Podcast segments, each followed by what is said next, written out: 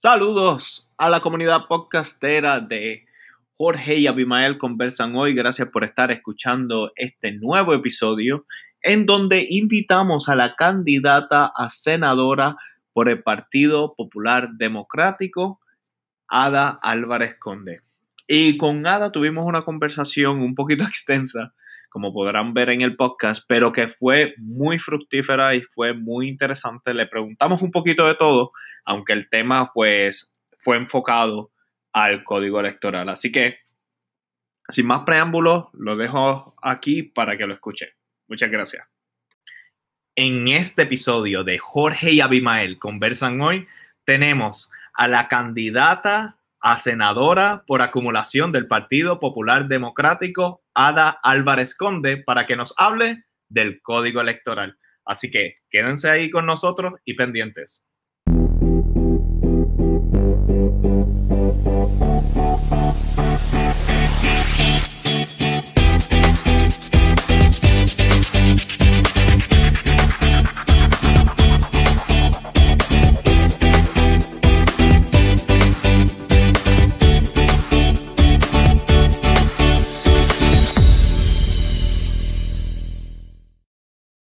Bienvenidos a un nuevo episodio de Jorge y Abimael Conversan Hoy, tu programa digital donde invitamos a personas que están corriendo para puestos electivos para que conversen con nosotros sobre temas de interés que afectan nuestra sociedad. Como hemos mencionado antes, estamos abriendo el espacio uh, para representantes de todos los partidos, todos los movimientos y candidaturas independientes, ¿ok? Así que si desean ser parte de la conversación, los invitamos a que simplemente nos envíen un email a Jorge y Abimael conversan hoy a gmail.com. Eh, también a los miembros de nuestra comunidad nos pueden empezar a enviar videos. Esto es algo nuevo que estamos empezando a implementar. Nos pueden enviar videos con las preguntas que le tengan a nuestros invitados para saber cuál es el invitado que vamos a tener para la próxima semana, tienen que quedarse en la transmisión porque vamos a dar los detalles al final de la transmisión. ¿Ok? Ahora bien, hoy tenemos a una invitada muy especial. Ella es Ada Álvarez Conde y voy a, darle unos puntos de la vida profesional de Ada para que tengan una idea de la calidad de invitada que tenemos. Tenemos a una profesora en comunicaciones tenemos a, tiene un doctorado en historia de Puerto Rico. También es autora del libro titulado Lo que no dije, donde expresa estar en contra de la violencia en el noviazgo, que es algo muy interesante, el, nicho del cual ella habla. Ganó el premio TOIP, que significa 10 Outstanding Young Person of the World, en la categoría Derechos Humanos y Paz.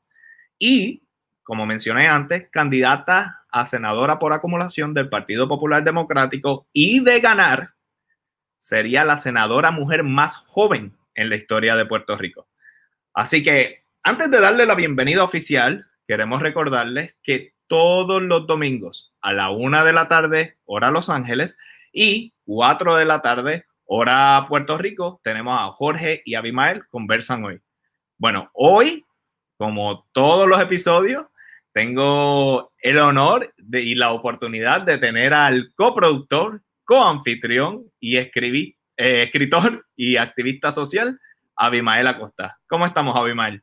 Saludos, Jorge. Muy bien y saludos a todo el público que nos está viendo en este momento y que nos va a ver en las próximas transmisiones.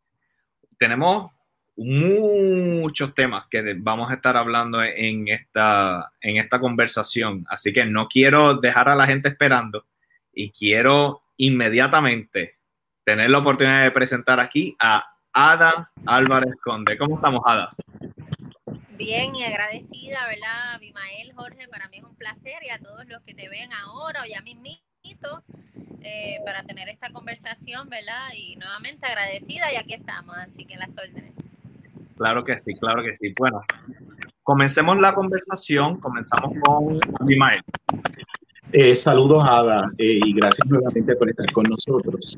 Durante estas últimas semanas se ha estado hablando mucho en Puerto Rico del código electoral. Es un tema que ha ocupado gran parte de la discusión. Probablemente no tanto como muchos quisiéramos que se ocupara la discusión con este tema, pero ha habido muchas personas que han hablado sobre el código electoral y específicamente tú eres una persona que a través de tus redes sociales eh, las has utilizado para hablar de este tema. Quizá eh, la gente todavía no entiende bien a qué se refieren cuando se habla del código electoral. ¿Qué es esto? El código electoral. Mira, el código electoral es lo que rige, ¿verdad? La manera en que nosotros hacemos las campañas o los procesos electorales. Lo que pasa es que hay un proyecto del Senado 1314 que es una reforma electoral, que la verdadera palabra debe ser de forma electoral porque deforma lo que tenemos actualmente y genera una serie de problemáticas que lamentablemente se han reducido solo al tema del voto por Internet, pero conlleva un montón de cosas. Lo que dice, le voy a decir un poco lo que hay versus lo que dice el proyecto. Actualmente la Comisión Estatal de Elecciones, ese presidente o esa presidenta, como fue el año pasado, que fue la primera mujer presidenta, para tomar cualquier decisión necesita el aval de todos los partidos. Es de las pocas agencias que se puede dar un chinchín, pero por lo menos consigue, consigue el consenso de todos los partidos que se representan, aún incluyendo las voces de aquellos independientes, etcétera, ¿verdad? Que han surgido. ¿Qué pasa? Este proyecto te habla de que podría votar cualquiera, inicialmente el voto por internet. No importa dónde tú estés, aún si ibas a Estados Unidos, etcétera, etcétera, el registro lo podías hacer por internet. Eso no es así ahora. Esa fue la primera cosa que ¿verdad? levantó la alerta por todo lo que ha pasado, la posibilidad de fraude, etcétera. Pero este código, esta reforma, que ya yo digo que es de forma, conlleva otras cosas. Una de las cosas que cambia es que lejos de buscar el consenso de los partidos, que están en el poder, como es ahora, permite que el presidente o presidenta que esté pueda tomar decisiones. Además de que conlleva un aumento de sueldo, dentro de esta circunstancia, aumento de sueldo, permite que las personas se registren online, aunque no voten online. Una cosa es votar, otra cosa es registrarse. Así que vamos a imaginarnos que ahora mismo yo vivo en San Juan, que es la verdad, y quiero votar en Isabela pues si yo quiero hacer eso, yo tengo que llevar a la Comisión Estatal de Elecciones y a la JIP, la Junta de Inscripción Permanente, una factura de luz, algo para mostrar que yo vivo allí. Y tengo que sacar mi identificación electoral. En estos momentos lo que dice esa deforma es que yo no lo tengo que hacer así. Yo puedo decir, mira, yo vivo en Isabela por internet, me registro ya y voto en Isabela, en Cabo Rojo, en Mayagüez, donde me dé la gana. ¿Y qué pasa? Ahora mismo hay una cosa que se llama los tribunales electorales, que si yo soy de San Juan, digo que vivo en Isabela y se encontró que es embuste, ¿verdad? Si es mentira, viene alguien y me recusa, ¿verdad? Me acusa de mentir y me llevan a los tribunales electorales para probar que yo traté de hacer fraude. En estos momentos esa deforma no permite hacer eso. Dice que eso es meterse en la vida privada de la gente y que no hay por qué estar metiéndose en las personas a ver si es verdad que viven donde dicen que viven. Así que se abre una fuerza mayor de cometer fraude. Le añade el control de la comisión, el balance del consenso falla, eh, violenta las disposiciones que hay de la representatividad. Inicialmente decía que en las mesas no tenían que haber de todos los partidos las personas a la hora de contar votar. Y lo peligroso de lo de votar en internet y de que votara gente de, otros lugares, no solamente es el movimiento de personas para cometer fraude, o que se presta para fraude, vamos a ponerlo así, es que imagínate un mundo donde tú no puedes decir que tienes que probar dónde vives.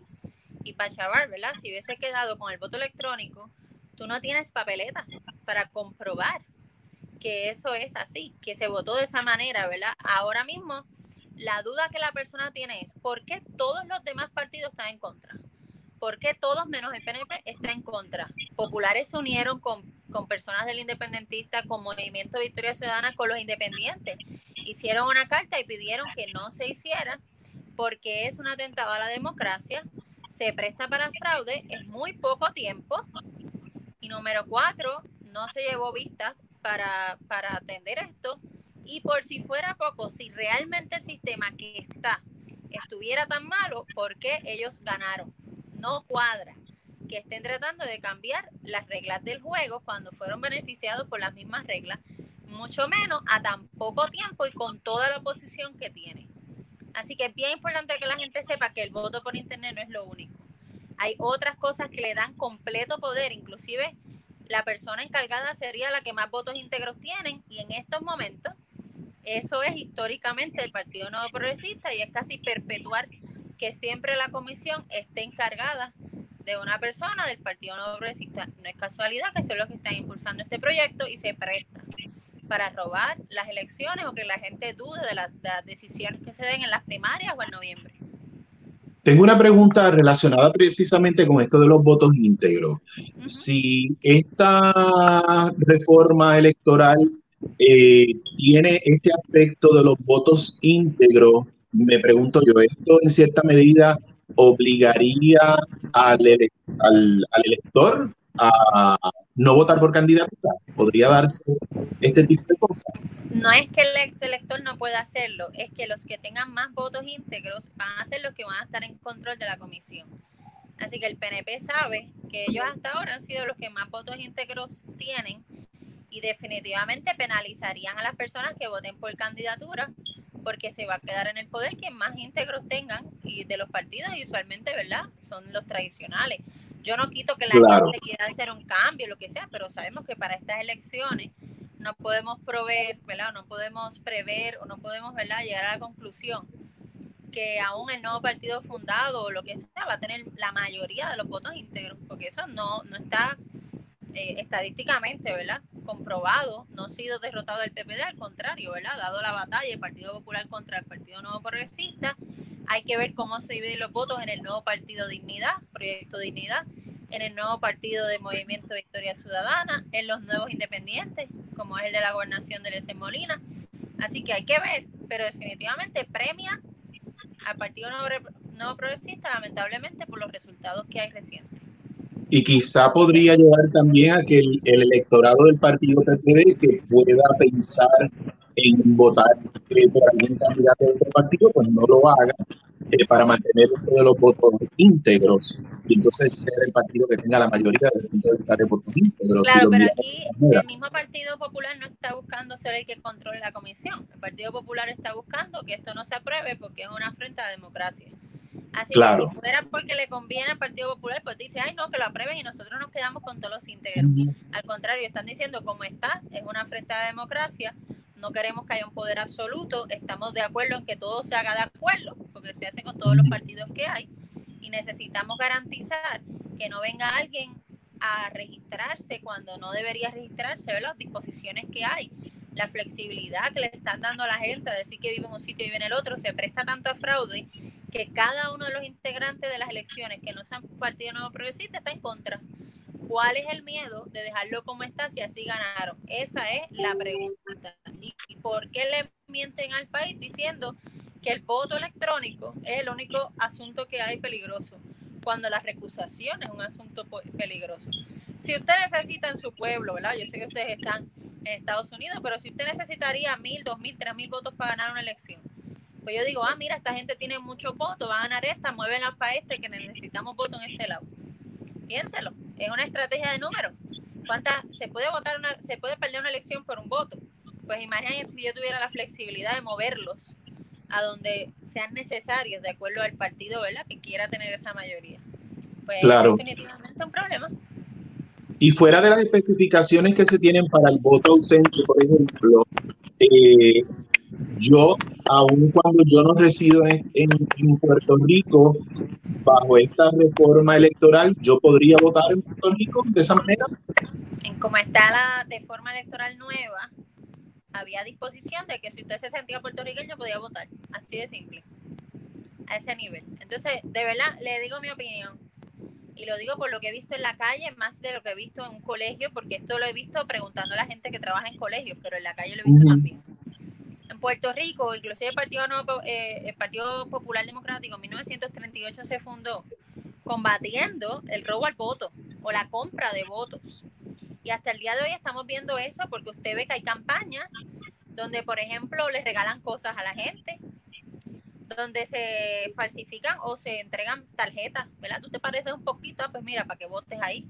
O sea, hay trucos electorales que se han hecho, ¿verdad? Para comprar el voto, la conciencia de las personas que votan.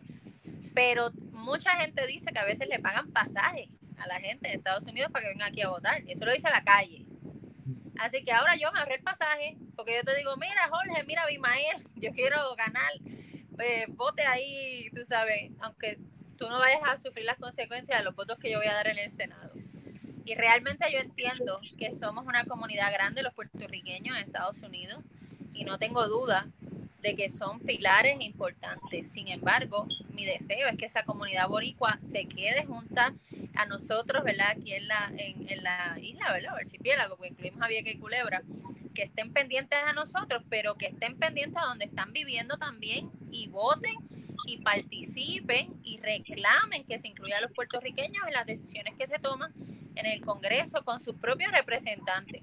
Si usted vive, por ejemplo, en un sitio como es Los Ángeles, como es Connecticut, como es Texas, somos 5 millones en Estados Unidos.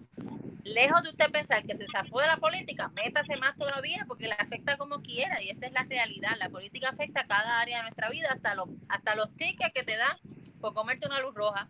Se definen ahí y mi deseo es que la gente participe. Pero este asunto de que usted se registre para votar sin haber, sin necesariamente ¿verdad? sufrir esas consecuencias, o que sea tan corto tiempo, en tan corto tiempo, porque se dice, vamos a evaluar esto para ver si el cuatrenio que viene comenzamos con una reforma robusta. Yo prefiero que hubiesen hablado de lo electoral para, por ejemplo, aprobar una segunda vuelta. ¿Por qué no hay una segunda vuelta? si hay tantos partidos que digan, ok, de todos los partidos, los dos que más hayan sacado voto, ahora vamos a una segunda vuelta para que gane alguien con más del 50%.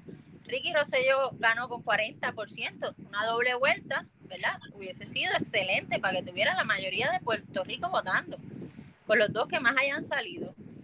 Un ejemplo de limitación de términos, para que no haya nadie que crea que la política es una carrera y lleva allí como 20 y pico, 30 años sin, sin que cambien, ¿verdad? Un ejemplo.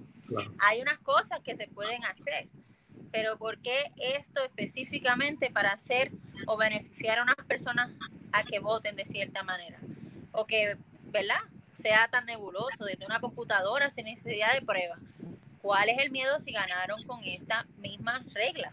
¿Por qué cambiarla a tan poco tiempo? Esa es la pregunta y eso es lo nebuloso, como dicen aquí, Lo, lo que no cuadra además del no consenso que hay entre todos los demás que no sean PNP. Yo tengo una pregunta, pero antes de hacerte la pregunta, que tiene que ver precisamente sobre procedimiento, eh, todo este procedimiento que está pasando, tengo que darle la oportunidad a nuestro auspiciador, Puerto Rico Tire Distributors. So, voy a ponerlo en pantalla y volvemos enseguida. Puerto Rico Tire te trae ofertas que no podrás rechazar con las mejores marcas para los neumáticos de tu auto. Tenemos neumáticos de alto rendimiento diseñados para proporcionar una excelente tracción en todas las estaciones del año. Esto te proporciona una excelente experiencia de manejo y control del vehículo junto con una conducción silenciosa. Estamos abiertos de 9 de la mañana a 5 de la tarde. Todo por cita previa. Coordina tu cita. Llama al 787-998-2555. Bayamón es territorio Ahora sí, volvemos. Pues, Adam, mi pregunta sería, desde su perspectiva, ¿el procedimiento al código electoral fue legal? No, y todavía está en disputa y déjame decirte que no se ha aprobado porque PNP está en una batalla primarista. O sea, estuvo a punto de ser aprobado, aún con el voto en Internet, que no importara si tú estuvieras allá, el voto en Internet aquí, lo que han dicho que es peligroso y a tan poco tiempo que ni siquiera hay cómo implementarlo tan rápido. Pero fue devuelto a la Cámara y la Cámara de Representantes ahora mismo dijo que lo aguantó y que no se sabe ni qué escribieron y no hemos visto la última, última versión, tan siquiera del proyecto, excepto lo que te acabo de decir, que sí tengo conocimiento, que enmendaron un poco lo de que votaran de, por internet, pero todo lo demás lo dejaron. Y fuera de ahí, estamos como en el limbo porque ni siquiera bobistas ni siquiera están atendiendo las cartas que han dado todos los partidos menos el que está en el poder y por la pelea primarista que hay en el Partido Nuevo Progresista, que se están como que matando entre ellos para no hacerlo de cierta forma y ponerse a negociar, pero realmente ni el pueblo de Puerto Rico sabe bien cómo está quedando esa discusión cuando los afecta. Y ahí de por sí, ¿verdad? Ya tenemos un problema. Eh, tenías una pregunta. Eh, sí, Ada, estuve viendo un video eh, que me pareció bien interesante en el que señalabas que no ibas a tener miedo a cuestionar lo que tuvieras que cuestionar aun cuando fuera dentro de tu propio equipo. Eh, cuando lo vi me pareció muy interesante y me llevó a unos años atrás, cuando dentro del mismo Partido Popular Democrático, Manuel Natal eh, tuvo sus diferencias de criterios y de posturas con el Partido Popular Democrático. ¿No te preocupa que Ada Álvarez Conde pueda enfrentar los mismos problemas que enfrentó Manuel Natal en aquel momento? Bueno, yo creo, ¿verdad? Respeto a Natal y, ¿verdad? Y les recuerdo a la gente que fue el Partido Popular quien lo puso ahí y se lo recuerdo al mismo, por más que haya tomado otra decisión, pero es importante saber, ¿verdad? Que dentro del Partido Popular le dieron el respaldo y a veces, eh, por más que coincido en muchas maneras que tiene de fiscalizar, porque es un gran fiscalizador, eh, realmente a veces, ¿verdad? Se le olvida que fue el pueblo popular quien lo puso ahí, ¿verdad? Las primarias primero y luego en las votaciones generales, a pesar de que hubo otros partidos que también se unieron. Yo creo que la manera en que se manejan eh, esas diferencias es lo que quizás podría distinguirlo. Yo no tengo ningún miedo de decir lo que no me gusta, aún esté en mi equipo. Sin embargo, yo creo que yo soy de las que te aviso una te aviso dos, ¿verdad? Y después eh, le explico a la gente las intenciones que tuve de resolver el problema. Lamentablemente, y eso es una crítica que nos aplica a todos los populares que tenemos que cuidar. Hay muchas pelas que se dan entre populares, por ejemplo, las redes. Mire, eso no puede pasar. Debemos de atender los asuntos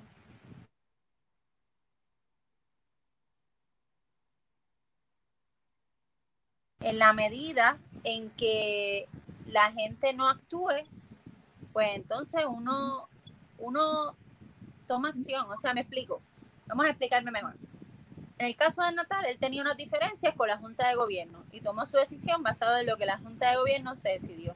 No necesariamente la persona que le estaba legislando como representante. Eh, ¿Verdad? Tuvo unas diferencias, quiso que se atendiera algo, no se lo atendieron y tomó la decisión. De mi parte, yo no le respondo a nadie más que no sea el pueblo de Puerto Rico, que el Partido Popular Democrático es una herramienta para ayudar al pueblo puertorriqueño. Y mi, mi sentir es que tenemos que volver a esas raíces de pan, tierra, libertad, de vergüenza contra dinero. Y en la medida en que yo haga un buen trabajo por el pueblo puertorriqueño, estoy enalteciendo la figura del Partido Popular. No es al revés. Yo no voy a poner ah, yo quiero que el Popular esté bien. ¿Cómo yo que el Partido Popular esté bien? Haciendo un buen trabajo. ¿Que hay manzanas podridas? Pues sí, y se han eliminado poco a poco, o se van ellos mismos o las sacamos. Pero no es un partido que ha trabajado como una, ¿verdad? Lamentablemente, como crimen organizado, que es lo que yo he visto en este cuatrenio, me perdonan. Pero tenemos educación, tenemos salud, educación acusada de corrupción, salud, empleados fantasmas en el Senado, problemas con los contratos desde Whitefish, desde el huracán, hasta recientemente con las pruebas del COVID. Es como que no hay área del gobierno, fuera de las 45, 47 personas que se han ido del gabinete, que no haya estado trastocada. Lo judicial, lo legislativo y lo de fortaleza. Eh, en esta ocasión, ¿verdad? En el caso del partido, pues han habido sus personas que han abusado del poder y yo creo que o se han ido o las hemos votado o el pueblo de Puerto Rico le ha dado la espalda. Y de eso se trata. Quien lo haga mal, que sepa que tiene consecuencias. Y de mi parte, yo me voy a encargar que si le hacen mal al pueblo de Puerto Rico, al final le están haciendo daño al partido y voy a dejar muy claro que pongan una balanza a quién le sirven, si a sus intereses o a la gente. Así que por eso digo que no tengo miedo. No te puedo decir que me va a pasar lo mismo que a Natal porque fue la Junta, pero te puedo garantizar, ¿verdad? Contra la Junta específicamente del gobierno del partido.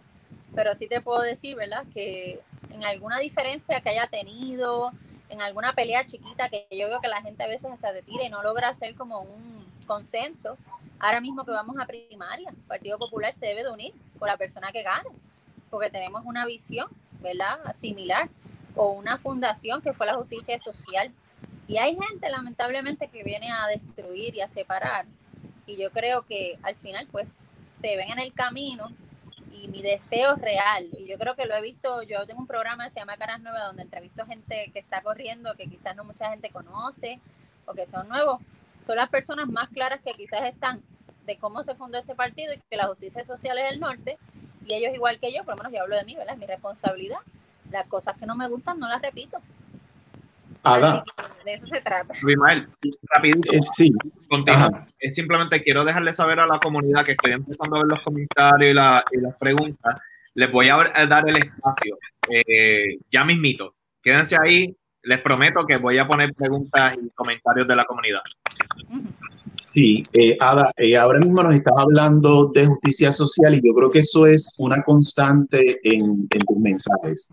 Eh, cuando miro eh, tus redes sociales y veo tus mensajes, es, evidente que la justicia social es uno de, de, los aspectos que más haces énfasis. Y en el 2014, Ada Conde enfrentó a mucha gente, entre ellos el, el, Tribunal Supremo de Puerto Rico, para que se le reconociera su matrimonio que se efectuó en Massachusetts eh, en Puerto Rico. En aquel momento, el Tribunal Supremo de Puerto Rico eh, se negó a entrar en la disputa y lo dejó en manos de la legislatura de Puerto Rico. Y en aquel momento en particular, si nos vamos al 2014 y 2015, dentro del Partido Popular Democrático eh, hubo un grupo de legisladores, entre los que se encontraba eh, Nadén Jaime Espinosa, José Tony Rodríguez Quiles, eh, sabemos las posturas de Brenda López de Acaraz, al principio de todo este issue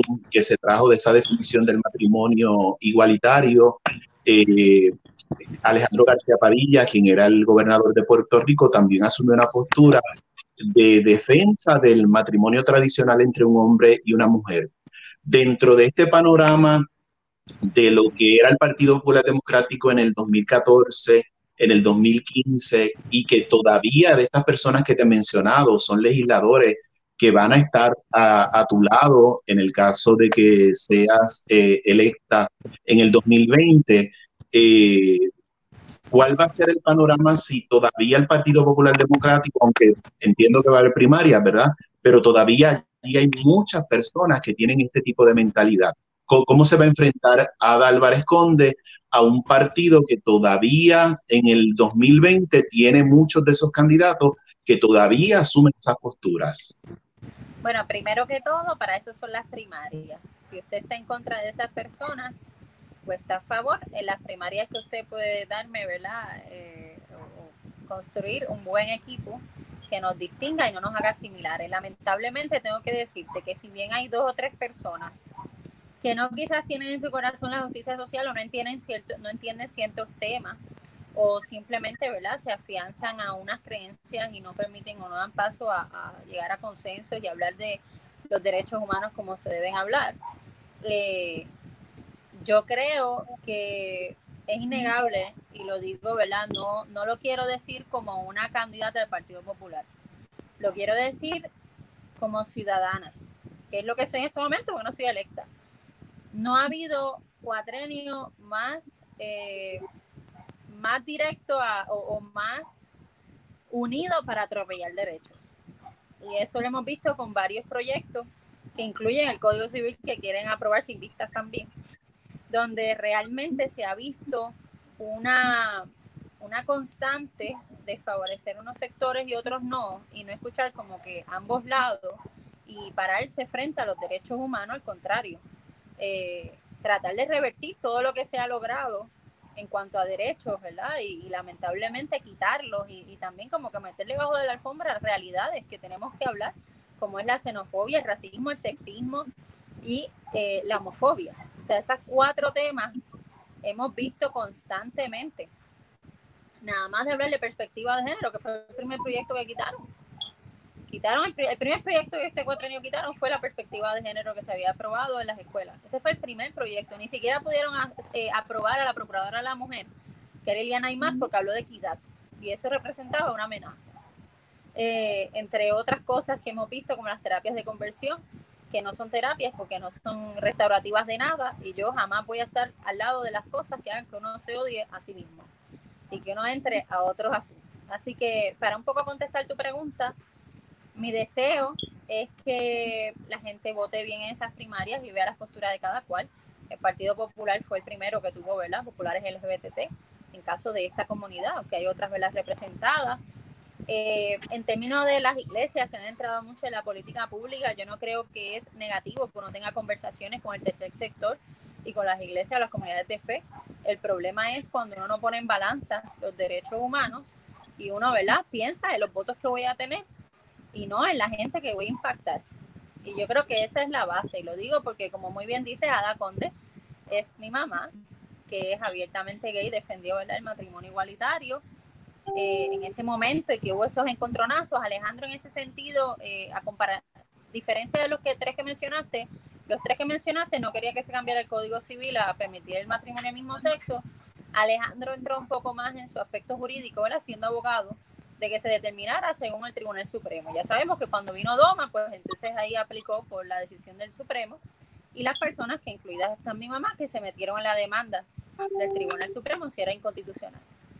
Así que yo creo que esto se trata de buscar votos eh, a la hora de aprobar proyectos y de tener un buen equipo. Así que Ada Álvarez Conde va a dar la batalla para hacer proyectos de envergadura que defiendan a todos y todas y que escuchen a todos y todas, entendiendo, ¿verdad? Que yo también soy como, yo digo que le doy gracias a Dios que soy todos y todas, ¿verdad? Porque vengo de una familia eh, de la cual estoy orgullosa y amo a mi mamá mucho y, y desde que estoy hasta de capellana y soy cristiana, pues la amo más todavía, lejos de rechazarla.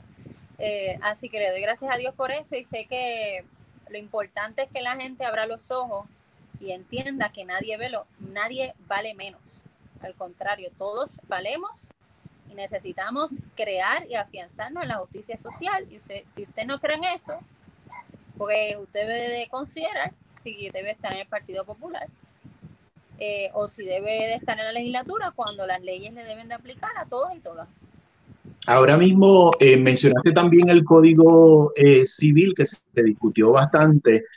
a mí me parece un poco preocupante que el Partido Popular Democrático, que se supone que es el partido principal de la oposición en este momento, en, en, el momento que se estaba discutiendo lo del Código Civil, yo escuché más voces disidentes eh, oponerse al Código Civil con más fuerza que ese grupo tan grande que existe allí, que incluye muchas mujeres del Partido Popular Democrático. Eh, y realmente eso me vuelve a traer a mí eh, una interrogante, porque si Ada Álvarez Conde tiene una posición tan firme de justicia social eh, decide eh, ser candidata por el Partido Popular Democrático y no por otras opciones que sabemos que no es el Partido Nuevo Progresista, ¿verdad? No, sobre, no es por otras opciones que están más alineadas hacia la defensa de los derechos eh, de la mujer, de los derechos civiles, de los derechos de la, de la comunidad LGBTQ, de, de, conseguir mayores oportunidades para romper con la desigualdad socioeconómica. ¿Por qué el PPD y no otro partido? Bueno, porque el PPD fue el creador de todas esas oportunidades. Y es, y es lamentable que algunas personas, ¿verdad?, eh, mantengan silencio. Y eso lo tengo que decir, ¿verdad? Eh, el Partido Popular fue quien hizo la Ley 54 en 1989, firmada por Rafael Hernández Colón. Es una de mis inspiraciones hasta para aspirar porque cuando uno piensa en Bella González, piensa o en la criada malcriada, ¿verdad? Porque era una excelente actriz, o su legislación, que ha salvado a tantas mujeres con órdenes de protección y otros casos donde antes del 89 no existía, ni siquiera, ¿verdad? Que eso se llamara criminal. En cuanto al cuatrenio pasado, es cuando, hablando un poco de reciente, ¿verdad? El cuatrenio pasado fue donde más se hizo legislación pro inmigrante, donde más se hizo legislación pro LGBT, fuera de, de los debates y el matrimonio eh, todo lo que tiene que ver con, por ejemplo, eh, desde las visitas hasta los hospitales, a los inmigrantes fue las licencias de conducir, eh, hubo un proyecto que era para evitar el discrimen en el empleo, ¿verdad? Por razón de, de, orientación de sexo, ¿verdad? O LGBT. O sea, se han adelantado unas causas en cuanto a lo socioeconómico, pues el desarrollo de Puerto Rico está basado, ¿verdad?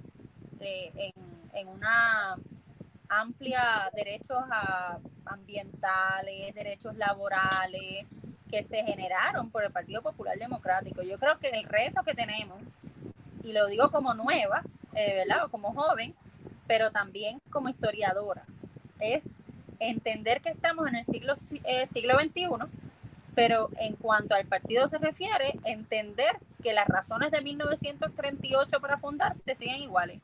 Todavía hay colmillos que quieren sacarle provecho a Puerto Rico, que fue lo que se fundó. Todavía hay gente que quiere robarse el voto. Y todavía debemos ser el que representa al pueblo trabajador de Puerto Rico y por eso tenemos un ser humano en esa bandera. Porque eso, se eso era lo que se representaba. Yo creo que lo que la gente ansía es que esté orgulloso de sus líderes, de donde sea. Ahora mismo yo creo que Puerto Rico, miren en la conferencia de prensa reciente donde decíamos que la luz estaba ready para los huracanes y se fue la luz.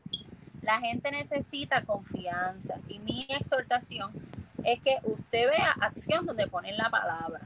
Y de mi parte, de las personas que mencionas o de las otras personas que están ahora, tenemos varios que se van y no vuelven. Por ejemplo, el Senado, ¿verdad? Hay como cinco posiciones que se van y no vuelven.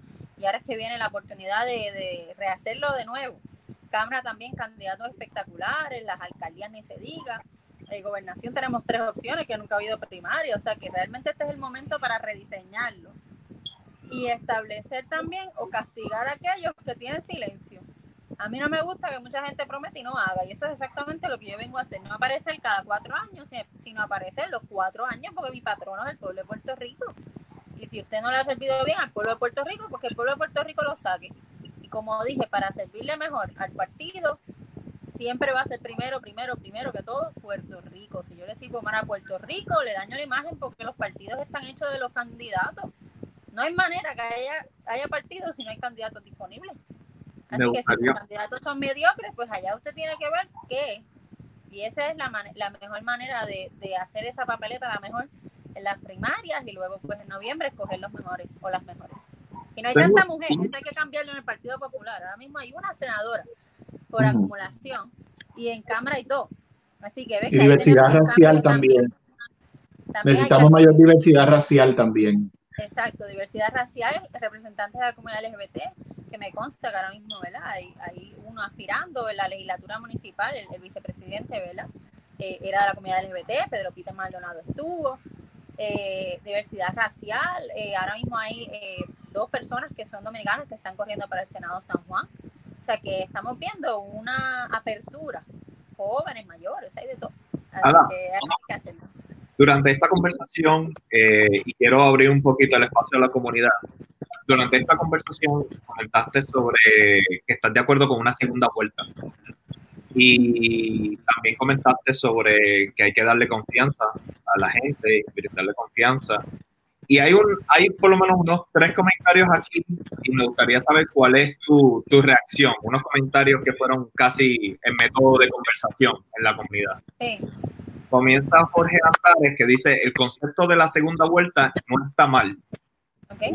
luego Alejandro le contesta, pero el PPD lleva hablando décadas, hablando de la segunda vuelta y no legislan cuando están en el poder. A lo que Jorge contesta, correcto. ¿Cuál es su reacción? Bueno, mi reacción es que este es el momento para comprometerse a eso. Y que si se promete, yo no he visto que esto ha sido todavía, ¿verdad? Yo creo que la gente está esperando a ver quién es el candidato a gobernación, que es la candidata a gobernación, para plantear, ¿verdad?, cuáles van a ser sus pilares eh, de trabajo y lo que hay que hacer es exigirle a quien sea que salga que esto sea un compromiso. De mi parte, yo no tengo problema legislándolo, pero les estoy dejando saber, ¿verdad?, que en cuanto al Partido Popular se refiere, que es lo que dicen que han estado en el poder, pues yo no te puedo responder por los años anteriores, tienes toda la razón es como yo, en cuanto a estatus, creo en votar por el no en esta vuelta de plebiscito nuevamente, pero creo que tenemos que abogar por una asamblea constitucional de estatus. Y hay una realidad, en algún momento dado Alejandro lo prometió y no se cumplió. Y eso es algo que tenemos que retomar y decir, ok, nosotros creemos en esta opción o nosotros vamos a, hablar de, de, estos pasos. Hay unos temas que podrían ser bien neurálgicos para la gente o bien eh, diversos, pero nuevamente el Partido Popular Democrático se fundó por la justicia social, es el único que no tiene una ideología particular, ¿verdad? Como independencia, estadidad. Ahora hay otros nuevos, ¿verdad? Pero que han sido los mayoritarios. Y la mejor manera de garantizar que se hagan las cosas es que usted elija a los candidatos que tienen ese compromiso para que se junten y seamos más de los que quieren esos cambios. Así que mi respuesta es que por lo menos Ana Álvarez lo va a presentar. Ana, Eh, sí, mencionas ahora mismo el, plebiscito eh, y ya estableciste que tu postura es el, no, ¿verdad? Eh, correcto. se ha hablado constantemente y Washington asimismo lo, lo ha expresado que el Estado Libre Asociado como existe no es una fórmula descolonizadora. ¿Cuál entonces es la postura de Ada Álvarez Conde en caso de que se dé eh, un proceso, ya sea por la Asamblea Constituyente o ya sea por otro plebiscito, eh, de cuál sería la fórmula descolonizadora que, que Conde eh, apoyaría? Bueno, primero que todo sobre el plebiscito. Este plebiscito se, está, aprobó, aún en la circunstancia que tenemos de emergencia de que ganaron el plebiscito anterior los PNP. O quiero que estemos claros. Hace, bajo Riggi, se gastaron 8 millones se dijo que no se iba a votar, ¿verdad? Esa fue la decisión del partido y ganaron con más de 90% la estadidad. Porque, ¿verdad? Eso fue como el asunto de que, ah, si tú quieres pedirla, vamos a ver si es verdad. Y tres años atrás se, ganó. Y ahora yo veo a Jennifer González y a Pierluisi, que Jennifer González es una irresponsable, se lo puedo decir en la cara donde la vea, porque es una irresponsable al pueblo de Puerto Rico, que ha hecho un video que le han dado viral por ahí en un minuto diciendo que votar no a la estadidad es que no nos iban a dar los 1.200 de Estados Unidos, que no nos iba a dar algunas ayudas, que no mire, eso se lo dio Lela. Lo que tenemos ahora mismo fue lo que hizo, no fue porque fuéramos Estado, porque si no, no hubiésemos llegado a nada. Así que me parece que esta idea de decir que la estadidad viene mañana, eh, han cogido, han tratado de coger a la gente tan, tan de O sea, la gente tiene que conocer las consecuencias de la estadidad para votar por eso. De mi parte, creo la Asamblea Constitucional de Estatus y creo que promesa nos cambió todo. Y esta es la mejor manera en que yo le explico a los populares o a las personas que crean en el ELA, ¿verdad? Y, crean en lo que se fundó en el 52, cómo lo veo y cómo es históricamente, ¿verdad? En el 1952 con la constitución nosotros celebramos, Muñoz, ¿verdad? Cuando estaba vivo y hizo esa constitución y el ELA eh, nació, celebró que la bandera de Puerto Rico estaba a la misma altura de la de, la de Estados Unidos antes la de Estados Unidos estaba arriba siempre, ¿verdad? Como que dominaban, estaban los gobernadores militares, pero se celebró que estuvieran a la misma altura. Mi visión de ver las cosas es que la ley promesa bajó un poco la bandera puertorriqueña. ¿Por qué? Porque estamos teniendo una situación de una ley federal que aparente y alegadamente era para cobrar una deuda que ni siquiera se ha auditado, que es otra cosa que apoyo totalmente. Tenemos que ver cuál de la deuda es ilegal, porque tú no vas a pagar algo que tú no sabes si estás pagando de más que es lo que tenemos ahora mismo. Y lo que ha pasado es que vemos constantemente con la ley promesa una lucha de poderes del gobierno propio. Así que lo primero que hay que hacer es decir y ser justos y ser honestos de que no hablar de estatus nos ha traído consecuencias, pero que cuando hablemos de estatus hay que hablarlo con la verdad, con todas las opciones, con todas las maneras en que se logra una cosa o la otra, desde las cuatro opciones que dan las Naciones Unidas. El ELA, ¿cómo está? Que siempre, ¿verdad? Que van a hablar de la descolonización, sale que no y que no, ¿verdad? Siempre salimos a los informes descolonizadores de la ONU, pero no dicen que es colonia, ¿verdad? En la ONU, por lo menos, ¿verdad? Ha sido un debate de año tras año donde han tratado de, de, de presentarse, así que el ELA, ¿cómo está? La libre asociación, la estadidad o la independencia como las opciones en estos momentos Puerto Rico está tan frágil en su economía y en su gobernanza que tenemos una realidad de que hay que meter mano con Puerto Rico, porque en cualquiera de las fórmulas que sea, si sea quedarnos como estamos, las decisiones malas de administración juntadas con otras cosas, ¿verdad? De poderes, que ¿verdad? no podemos mandar en ciertas cosas y tenemos que flexibilizar o tenemos que hablar de cómo mejorar nuestra economía y nuestros derechos, han puesto como en hold, ¿verdad? Cualquier opción de, más que de progreso, este, no podemos, no, no tenemos ahora mismo una real discusión de estatus como deberíamos tenerla, porque se está usando como gancho político partidista. Y no se está usando como un espacio educativo, como fue en el 52, una asamblea constitucional. Así que si me preguntas a mí, realmente eh, he estudiado mucho esto con mi doctorado en historia y es triste que la historia de Puerto Rico me la dieran en el doctorado porque en la escuela no te la dan. Creo que Promesa nos cambió los muñequitos. Creo que hay que hablar de estatus. Creo que todas las personas deben de opinar que quieren para Puerto Rico. Creo en una relación de, de aliados y no de súbditos. Y creo que Puerto Rico va a echar para adelante si tiene personas que la aman y no quieren ser otra cosa que no sea ser puertorriqueña. Puedo entender por eso.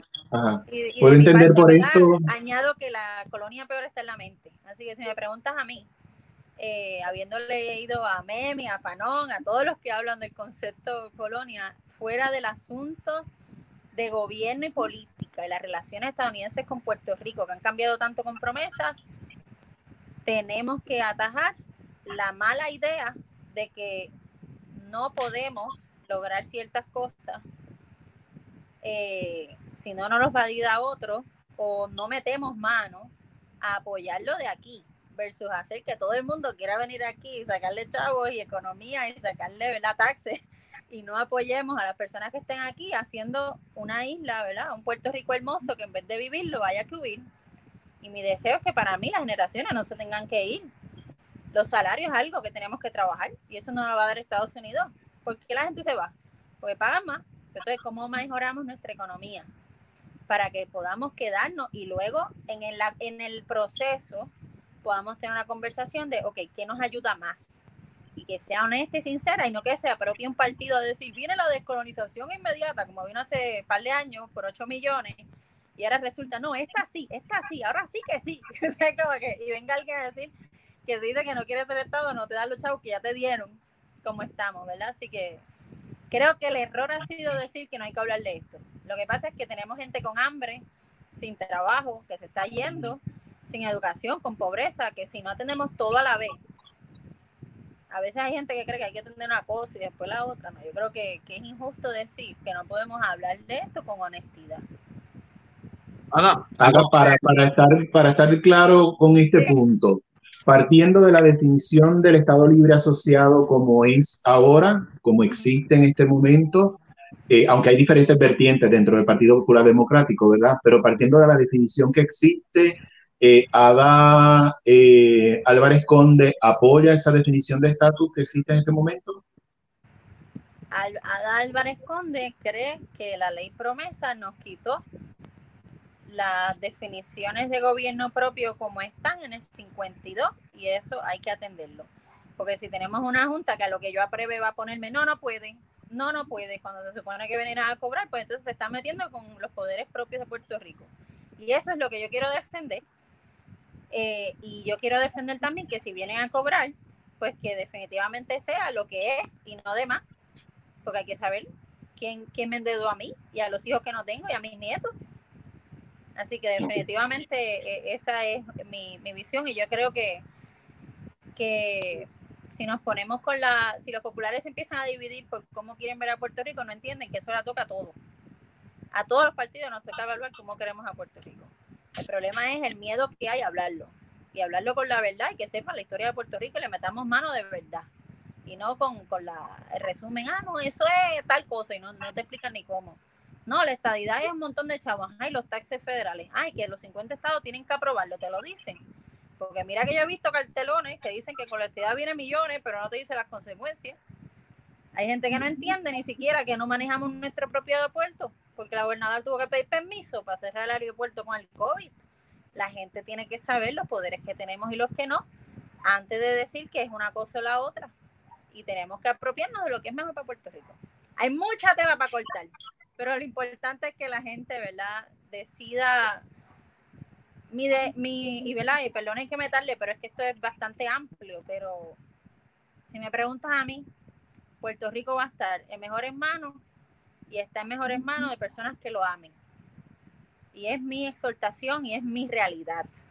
Yo estoy metiéndome a esto porque amo a Puerto Rico y tendría un serio problema si creo que soy menos y si quiero ser otra cosa que no sea ser puertorriqueña, y lamentablemente hay una parte de la población que podría querer ser otra cosa que no sea ser puertorriqueño. Que no lo ha demostrado, que no lo ama, ¿verdad? Si lo roba, no lo ama. Si no lo destruye, ¿verdad? Si lo destruye, no lo ama. Así que. Algo que, que usted y yo compartimos es el interés por las comunicaciones, eh, incluso tal vez también el interés a la, a la economía y el emprendimiento digital. Tuvimos aquí a Mariana Nogales hace dos o tres episodios atrás y le hice una pregunta sobre este tema relacionado a que hay muchas comunidades pobres que simplemente el Internet no llega. ¿no? Claro. Y se le priva obviamente de información, de educación, incluso de cierto tipo de emprendimiento que puedan lograr hacer.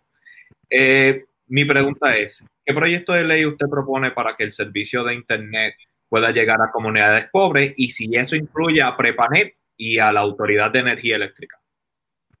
Bueno, yo creo lo primero sería reconocer que hay lo que llaman, ¿verdad? En inglés un Internet Gap, ¿verdad? Y es que definitivamente hay una desigualdad, eh, no solamente en el acceso al Internet, los costos y la rapidez.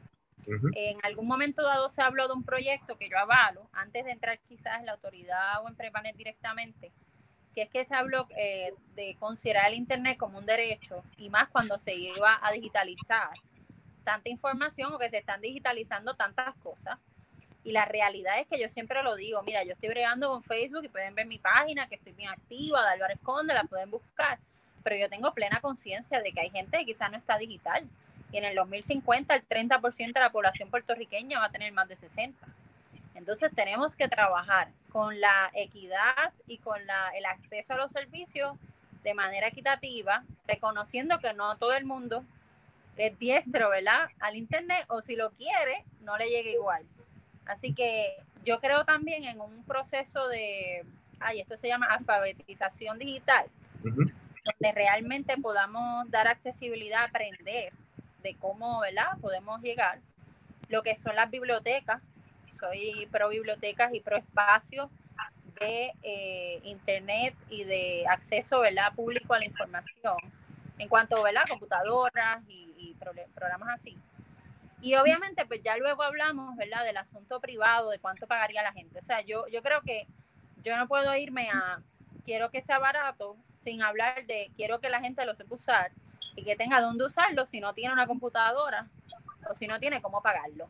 ¿Ves? Ahí yo lo veo más como un, acceso, un asunto de acceso y un asunto de alfabetización cuando tú estás metiéndola a todo el mundo y menos más con este COVID, a todo por computadora y quizás no tenías computadora o mira, te este, manda este documento o esta eh, solicita esta ayuda por internet, ay, que no lo tenía. O sea que, que, entiendo que hay un internet gap y hay que dar, hay que hacerlo accesible, pero para hacerlo accesible hay que explicarlo y hay que tener espacios comunes donde se ofrezca. Había niños aquí estudiando frente a un fast food, para no ponerle un nombre, que daba wifi. ¿Por qué eso está pasando? Porque ese joven estaba haciendo asignaciones tirado en el piso en la puerta de un fast food porque daba wifi. Ah, pues porque cada municipio no tiene un sitio colectivo donde puedas tener tus computadoras. Eso aquí lo hace muy bien el alcalde de Calle, Rolando Ortiz, hizo un programa que puede usar las computadoras que tú quieras, pero que veas un cursito de cómo usarlas. Y es abierto hasta tarde para asegurar que no haya niños ni niñas ni gente mayor, sobre todo a la gente mayor les tenía ayuda, para que tuvieran su email, para que supieran usarlo y hacer los proyectos, además del acceso a las casas. Precisamente. eso es algo que quería, que hay que atender, la alfabetización y que la gente lo sepa usar. Claro. Eh, precisamente hablando de las redes sociales, en uno de sus videos, no recuerdo si fue en YouTube o en Facebook, usted mencionó que sus, sus tres pilares son la justicia, la economía y la salud. Así es. Partiendo de tu apreciación de lo que está pasando en Puerto Rico con el tema de la pandemia, ¿Cómo considera, que estamos listos para abrir la economía? Bueno, yo creo que es un... Ya abrieron esta semana, ¿verdad? Parcialmente. Y lamentablemente por la falta de confianza del gobierno, ¿verdad? Pues ha habido, yo siento como que un, un desborde de frustración en la calle. Como que realmente yo ahora mismo, yo tengo una fundación que trabaja el tema de violencia de noviazgo, como dijiste al principio, yo soy parte de un task force social. Y el task force social trataron y trataron de que Fortaleza le hicieran caso y mira nada. Así que yo creo que el problema, eh, ¿verdad? Han habido unas conversaciones, pero de que sea oficial, como fue el task force médico, que digan, no, vamos a atender los aspectos sociales de esto, la pobreza, las personas sin hogar, las inmigrantes, todos los grupos no le hicieron caso. Violencia de género, hay más de 20 querellas diarias de maltrato infantil, no han dicho nada ni siquiera en una conferencia de prensa. O sea, yo creo que las maneras en que se han actuado ponen a la gente como símbolos de, dinero. y no como, ¿verdad? La dignidad del ser humano protegida. Y me preocupa mucho que la conferencia que se habló de abril hubiera empresarios y no estuviera el Task Force médico y que inclusive fueran por encima de las recomendaciones del Task Force médico. Ahora se quiere implementar un rastreo que de casualidad, ¿verdad? Fue Villalba, uno de los primeros y fue primero en Estados Unidos, el sistema de rastreo y monitoreo, por una epidemióloga boricua, joven, profesional, la cogieron ahí, hizo el plan completo y ahora, dos meses después, es que Salud lo quiere implementar. Un poco tarde, ¿verdad? Pero nunca es tarde decir la dicha es buena, pero contra. Habían estado adelante desde el principio. Le ganaron a Estados Unidos en el primer plan y ahora que lo van a copiar. Uno tiene que reconocer cuando no sabe algo y otra gente lo hace mejor, pues no se une y le dice ayúdame porque no sé. Y lo implementaban en todo Puerto Rico. Así para contestarte esa pregunta, los números están en buen español al carete. No sabemos el rastreo y ahora es que van a implementar el sistema de rastreo y monitoreo. Así que realmente la gente debe estar súper cautelosa. Entiendo que quieren abrir por parte, pero como estaban las cosas de desinformadas, o de no claras o de no con alianzas municipales, que son la gente que está en primera mano, es un poco riesgoso y vuelve de nuevo, igual que María, a tocarle al pueblo de Puerto Rico como que encargarse de su propia salud, porque no se sintió que están 100% protegidos o que confiados en lo que se está diciendo. Hay una pregunta de la comunidad precisamente sobre el tema de la salud y dice, siendo uno de los pilares la salud, hay estudiantes de ramas de salud que no han podido tomar su reválida. ¿Qué podemos hacer para que eso se resuelva rápido? Pues mira, en estos momentos no sé qué haga el gobierno de Puerto Rico para eso. Sin embargo, te voy a hablar de un proyecto que yo tengo que tiene que ver con la rivalidad de los médicos. Eh, para el que no sepa, yo soy operada de corazón abierto tres veces, aunque tengo 33 años. Y he trabajado este tema, ¿verdad? No solamente como paciente, pues ahora mismo soy capellana hospitalaria y me gusta el tema mucho de salud mental porque trabajé esto en el departamento de veteranos y obviamente con víctimas de violencia doméstica. Una de las cosas que tiene Puerto Rico es la fuga de médicos. Y no solamente la fuga de médicos, sino que el promedio de médicos de la edad son mayores, están a punto de retiro.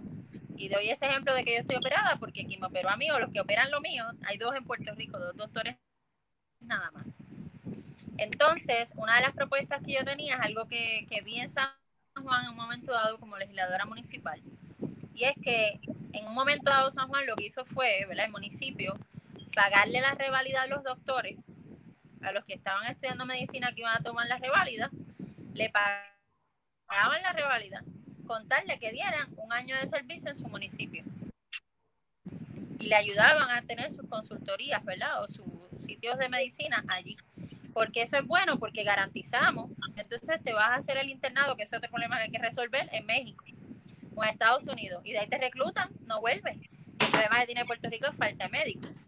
Así que imagina un mundo donde esa persona acaba de escribir, que se me fue el nombre, yo le puedo decir, pues vamos a hacer un trato, yo te pago tu reválida, te vamos a atender, pero vamos a tener unos meses aquí, te doy unas cosas para que hagas tu oficina aquí y me atiendes a la gente, pero obviamente vendrán de otros pueblos, pero viene gente a verte a ti. Y son detalles ¿verdad? De cómo ayudar a la comunidad o a los futuros médicos de Puerto Rico que tanto los reclutan. Hoy mismo salió una noticia que el 25% de todos los latinos son boricuas de la NASA, que estamos pendientes, ¿verdad? A, lo de ayer y ¿verdad? La, espacial, pues NASA viene aquí a reclutar y cómo es posible que todos esos talentos de ingeniería y todo, todo que la NASA y aquí no podamos darle provecho cuando tenemos tanta gente talentosa. Yo creo que la solución está en la gente. yo tengo una serie de preguntas, pero no sé si tú tenías una pregunta antes de yo.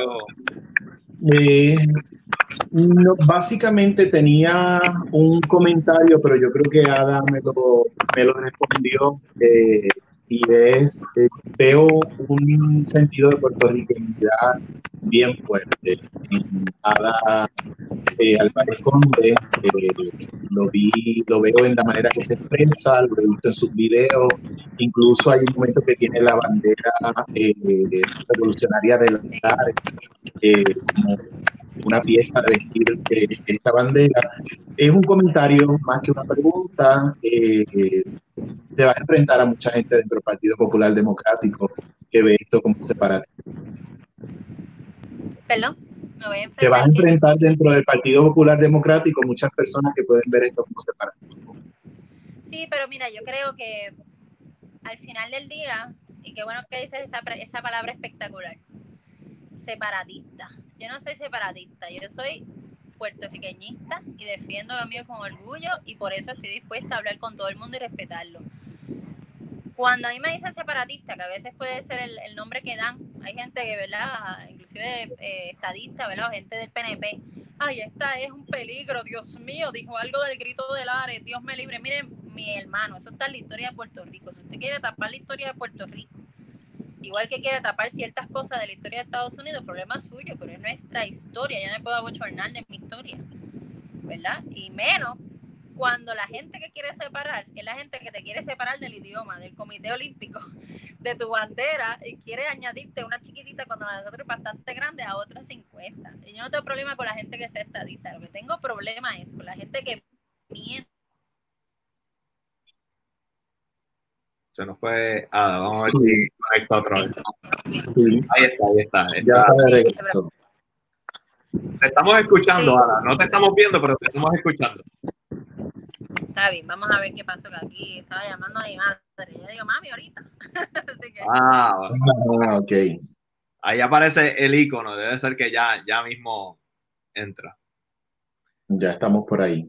Estamos, estamos, sosteniendo una conversación bien, eh, bien interesante con eh, Ada Álvarez Conde y una cosa bien importante que menciona Ada, que a veces los electores pierden de perspectiva, es el proceso de primarias. Si nosotros tenemos unos líderes eh, en los diferentes puestos públicos, esos líderes se supone que hubiesen pasado por un filtro, si así lo podemos llamar, en el cual las personas, los electores de cada partido seleccionan a sus propios candidatos. Eh, y esto del proceso de primarias es muy importante y a veces nos encontramos, Jorge, con que muchas personas eh, no participan de los procesos primaristas, solamente van a votar a las, a, las elecciones generales, cuando ya en las elecciones generales los candidatos están eh, ahí, ya esos candidatos fueron elegidos en un proceso de primaria, entonces a veces la gente se pregunta, pero es que son los mismos candidatos, siempre son los mismos, esto no cambia. Pero entonces cuando se da el proceso primarista que te brinda la oportunidad de seleccionar otros candidatos, no vas a votar. Así que es importante recordar este proceso primarista. No, y eso, rapidito, antes de entrar con nada de nuevo, o sea, para el que no entienda, es casi como elegir tu Dream Team. ¿Me entiendes? O sea, tienes la oportunidad para escoger tu equipo estrella. Claro. Y sin embargo, hay gente que simplemente no las aprovecha. Ahora sí, Ada, este, me, estabas hablando de separatistas y cómo hay... ¿Cómo?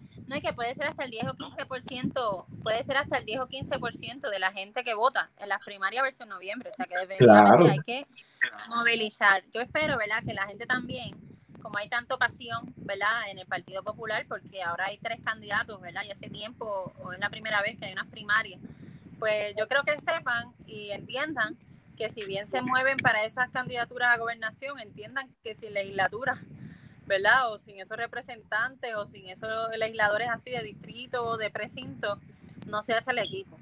Así que estén bien claros que usted puede ser team, Batia, Charlie y Julie, pero sin legislatura, sin senadores de acumulación, como es mi caso, representantes de acumulación, los que estén corriendo para alcalde, etcétera, no tiene, como bien dice Jorge, yo creo que esa es la palabra, el Dream Team, ¿verdad? El equipo ganador, que tú no te abochornes de presentar en una papeleta y tú puedas decir, este es el mejor equipo, no hay quien le dé, ¿verdad? Eh, y escogimos los mejores y vamos de frente a decir que estamos vivitos, coleando y revolucionando esto para volver a las raíces de la justicia social y mejorar a Puerto Rico.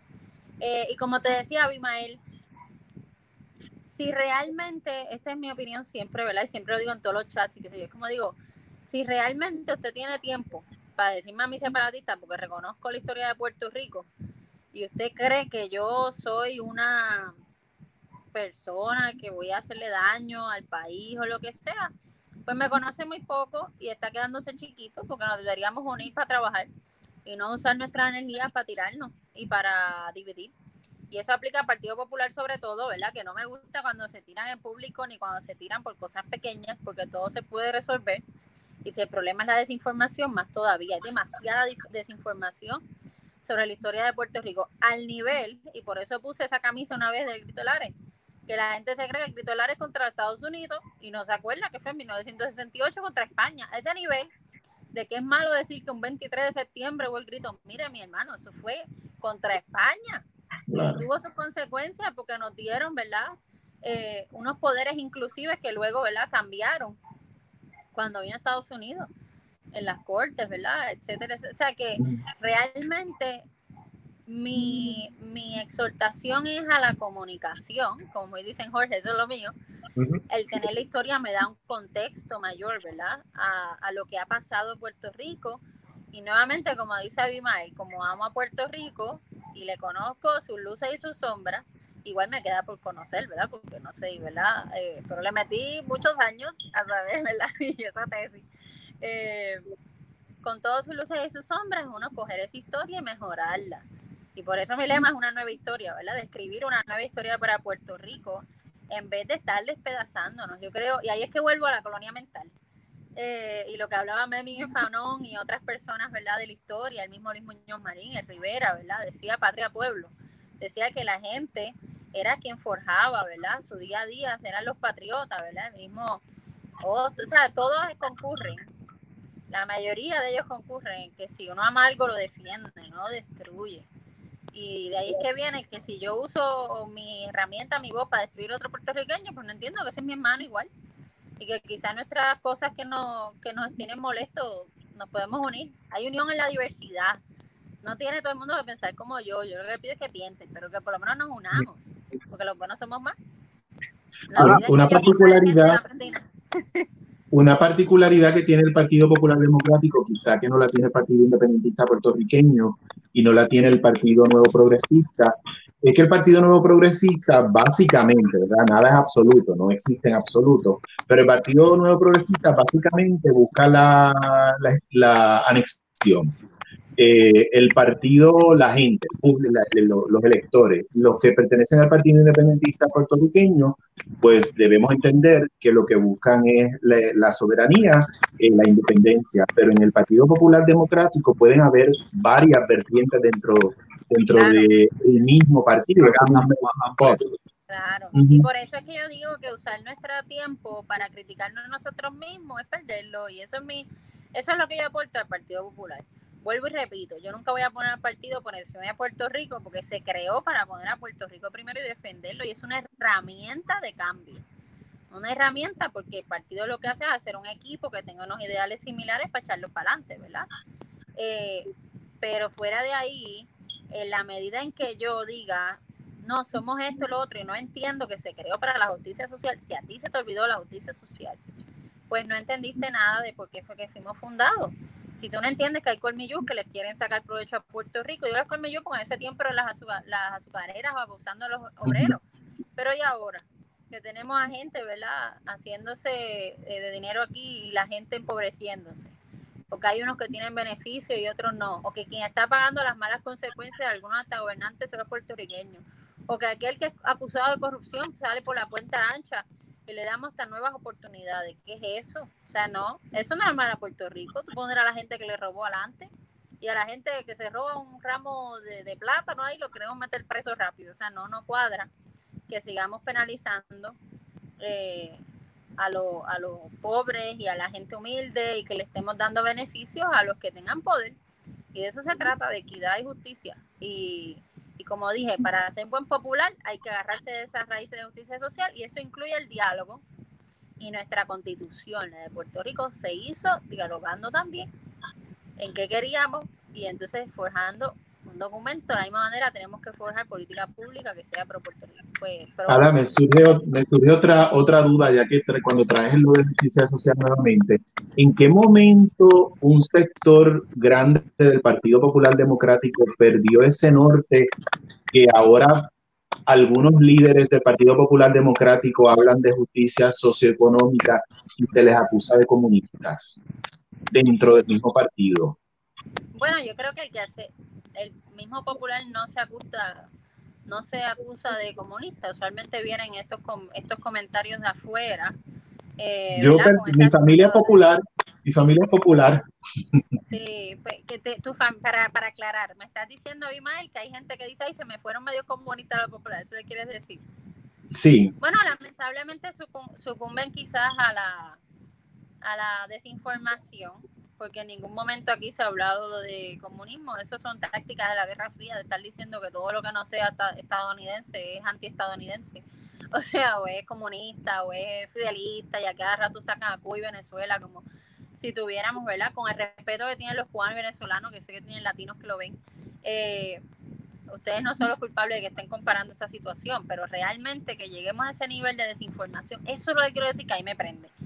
A mí me prende que haya desinformación o cambio de la realidad histórica y de lo que está pasando para ganar unas cosas. Así que me parece que si hay un popular que esté usando ese miedo, ¿verdad? Eh, se debe evaluar a sí mismo, porque no sabe ni siquiera por qué se fundó el partido. Y segundo, que yo creo que hay, te decía ahorita que habían algunas manzanas podridas y que el tiempo o los tribunales han hecho que se salgan o lo sacamos, etcétera. Y todavía faltan, porque yo creo que también las manzanas podridas son las que están en silencio en momentos importantes de la historia y no dan la cara por el país. O salen nada más en campaña, pero son otros 20 pesos. Eh, yo creo que si tú crees en la justicia social, tú defiendes al pueblo de Puerto Rico constantemente. Y yo creo que eso es lo que la gente ansía. Yo creo que tenemos mucha gente pisoteando al puertorriqueño y pocos defendiéndolo. Así que yo creo que no es que se han olvidado o se han olvidado o quizás no reflejan o quizás podrían hacer mejor trabajo con la justicia social en la medida en que sean bien vocales. Y ahí es que está el detalle. Que, que la gente sienta que los defienden y son las personas que los representan y que no representan silencios. Y por eso fue tan importante el verano del 19 identificar a esa gente unida y que pregunten quién realmente batalla por mí. O cómo hacemos que no sea de partidos nada más. O cómo hacemos que nos podamos unir. Y en esa conversación, ¿verdad? Lamentablemente la gente la ha cogido hastío. Ah, o, piensa que son los mismos rojos y azules cuando la historia nos dice que no eh, los mismos casos de corrupción en este cuatrenio nos dicen que no somos iguales. Pero tenemos que tener cuidado de caer en esos comentarios y creerlo. Y yo creo que es cuestión de evaluar. Hola, yo tengo una serie de preguntas, precisamente hablando de esto de justicia social y de comunicaciones, porque usted publicó en su Facebook una portada de la revista Time que dice Racism, the Greatest Virus. Eh, ¿Considera que en Puerto Rico hay racismo? Sí, y el que lo niegue pues no, no reconoce, ¿verdad? Esa realidad, que quizás no hemos tenido un caso similar al de, ¿verdad? Floyd de esta semana, que se haya podido grabar o difundir, ¿verdad? Que es horrible, ¿verdad? Esa brutalidad policíaca. Pero no olvidemos que ahora mismo la policía lamentablemente tiene una demanda de la ACLU por falta de derechos civiles. O sea, que hay ah. una realidad de que existe, tenemos que hablar de eso. O sea que asumo, bueno, casi que me contestó la pregunta, apoya las manifestaciones relacionadas. Apoya la, xenofobia, homofobia y sexismo, entre otras cosas, vemos aquí, y por eso traje el contexto al otro día lo de Floyd. Yo me podía dormir mucho pensando en que el corazón me apretado de cómo era posible. Al otro día me levanté y hablé de eso y hablé de la situación en Puerto Rico con varios casos. O sea que apoyan las manifestaciones que se están dando sobre Floyd. Bueno, eh, yo estoy en las protestas y en las propuestas. Y la realidad es que lamento mucho que la ira sea tanta, que, que podamos, ¿verdad? Yo soy bien cuidadosa porque yo entiendo a la gente que protesta, pero viniendo de salir, yo creo en la educación por la paz. Y el mismo Martin Luther King y Jesús y Gandhi y Madre Teresa y me paso estudiando eh, asuntos de paz y no creo en, en, como decía Gandhi, ¿verdad? Ojo con ojo, el mundo se queda ciego. Eh, yo entiendo el derecho a protestar y quizás una pintura que hay que poner porque se grafiteó un sitio, pero de ahí atentar contra, ¿verdad? La vida de otros seres humanos. Ahorita había alguien que, ¿verdad? Le dio una golpiza a un agente, pues eso no realmente va a traer a flow y lo que tenemos que garantizar es que no vuelva a pasar, que pague las consecuencias de ese policía y que definitivamente se cambie y se trabaje. Es más difícil si tienes un presidente. ¿Y cómo? Que apoya estas cosas, ¿verdad? Es lamentable. Que apoya la violencia, porque él mismo dijo, ah, si siguen descontrolándose, pues que vengan los tiros. Hello, tú no puedes decir eso si quieres paz, ¿verdad? Perro. En ese caso, ¿cómo concilias, por ejemplo, el hecho de que la gente vaya, se manifieste, con el peligro que tenemos ahora mismo del coronavirus? Bueno, lamentablemente tengo que decirlo. Eh, entiendo que es un peligro, pero antes de eso ya había otro tipo de gente, ¿verdad? Que estaban protestando pensando que el coronavirus era algo pasajero, aunque ha matado más de 100 mil personas en Estados Unidos. O sea, yo vi eh, personas sin mascarillas protestando, yo quiero tomar café aquí, yo quiero un recorte, o sea. Claro, eso está mal veamos las diferentes protestas, ¿verdad? Y aún ellos tendrán su derecho de expresión, pero si yo me pongo a decir, ya, el virus está haciendo que la gente proteste, mi deseo es que los que protestan estén enmascarados, ¿verdad? Y estén protegiéndose dentro de, porque ya de por sí están exponiendo su vida, ¿verdad? Todo lo que han tirado, que hacen lacrimógeno, lo que sea, resto, eh, o ellos mismos, ¿verdad? Fuego, lo que sea. Eh, no quitemos el virus de perspectiva, pero por el virus no nos pueden callar o no pueden callar los derechos humanos. A mí lo que me preocupa, y lo había, lo había comentado, es por, lo había comentado con Abimael, es un posible rebote. Ah, no, sí, pero el posible rebote vino desde el primer momento en que Trump dijo que eso se iba a acabar para Semana Santa y que abrieran las playas. O sea, el rebote no vino por la protesta, viene desde antes que la gente estaba como, como que ansiosa de ir a la playa y salir. O sea, entiendo que los de las protestas están en peligro de contagio por la aglomeración de gente. Pero ellos no son los que hicieron que el virus vuelva, aunque no dudo y lo siento en el alma, espero que no. Que Trump puso eso de excusa, decir que por ello fue que se regó. Cuando hace unos días atrás estaban las playas llenas y los, y los mayors, ¿verdad? Los alcaldes diciendo que, que todo podía abrir, que no iban a hacer nada. O sea, ojo con no echar culpables. Los manifestantes sí están exponiéndose porque son aglomeraciones pero si se tapan o si tienen las debidas precauciones, pues evitamos dos pandemias, racismo, ¿verdad? O dos problemas, racismo rampante que hay y que no se resuelva, ¿verdad? Permanentemente con política pública real y el asunto de la pandemia y su salud. La una salud de otros. Una Voy a mover por el cargador, pero estoy, estoy aquí. Ok, ok, ok. No, y estamos abusando de su tiempo también y que queremos darle las gracias por estar quiero hacerle una pregunta más relacionada ahora a las redes sociales. Yo quiero hacer un comentario quizá antes, eh, ya que Ada eh, es historiadora también, y es que recordemos que Martin Luther King y Gandhi eh, fueron pacifistas, pero fueron asesinados por personas que creían todo lo contrario, y eso también quería recordarlo, ¿verdad? Bueno, yo entiendo totalmente, ¿verdad? Pero nuevamente a Jesús también. la gente escogió a Barrabás. la única, la única que mencionaste que no fue a, a Teresa. Madre Teresa. Sí, todos los demás sí. Entiendo que lamentablemente, ¿verdad? Eh, han tenido finales que no queremos, pero también está la realidad de que, y te lo digo con, con honestidad, a mí me cuesta pensar que matemos gente inocente porque mataron a uno, ¿verdad? Porque eso no suma. Eso al contrario genera otro problema y genera violencia con violencia, para mí no paga.